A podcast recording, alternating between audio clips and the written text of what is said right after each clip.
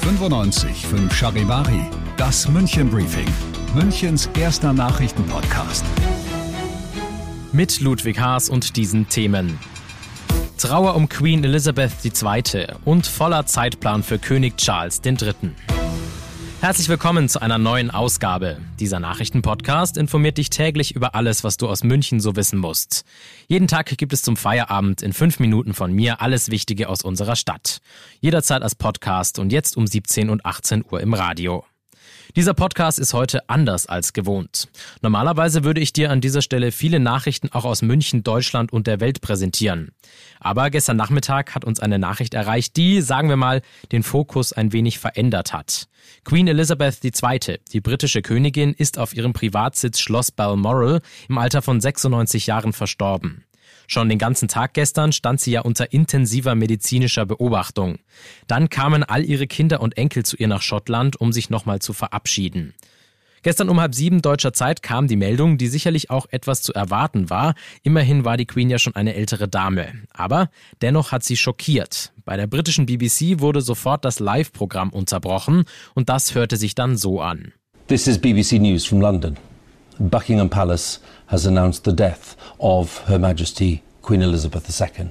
Sofort im Anschluss an die traurige Gewissheit, dass Elizabeth friedlich verstorben ist, sind aus der ganzen Welt Beileidsbekundungen an die Royal Family gekommen.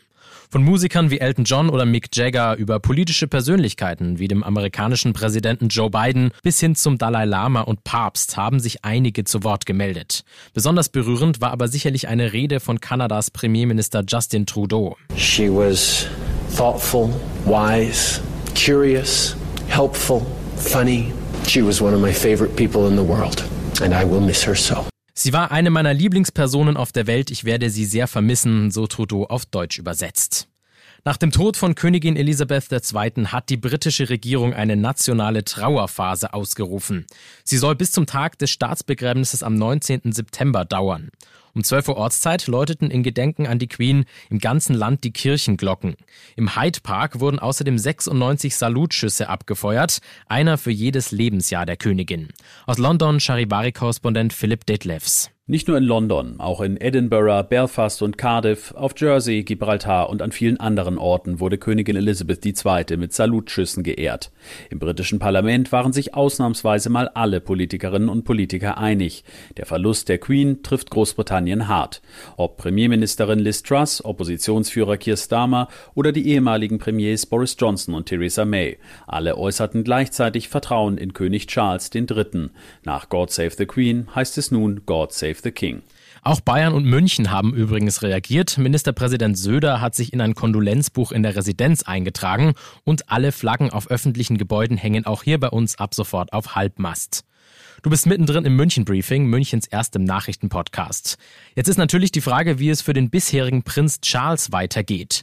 Sein ganzes Leben wurde er ja auf diesen Moment vorbereitet. Jetzt zum Zeitpunkt des Todes seiner Mutter wurde er automatisch König des Vereinigten Königreichs und heißt fortan Seine Majestät König Charles III. Sehr ungewohnt noch. Es müssen ja auch einige Dinge verändert werden, die man aus dem öffentlichen Leben in Großbritannien kennt. Zum Beispiel müssen ja neue Geldscheine gedruckt oder auch Münzen geprägt werden. Jetzt dann mit dem Konterfei von Charles statt Elizabeth. Für King Charles III gibt es jetzt kaum eine Möglichkeit, um seine Mutter zu trauern. Er hat sofort in seiner neuen Funktion einen straffen Zeitplan. Heute kam er bereits aus Schottland in London an, grüßte die Menschen vor dem Buckingham Palace.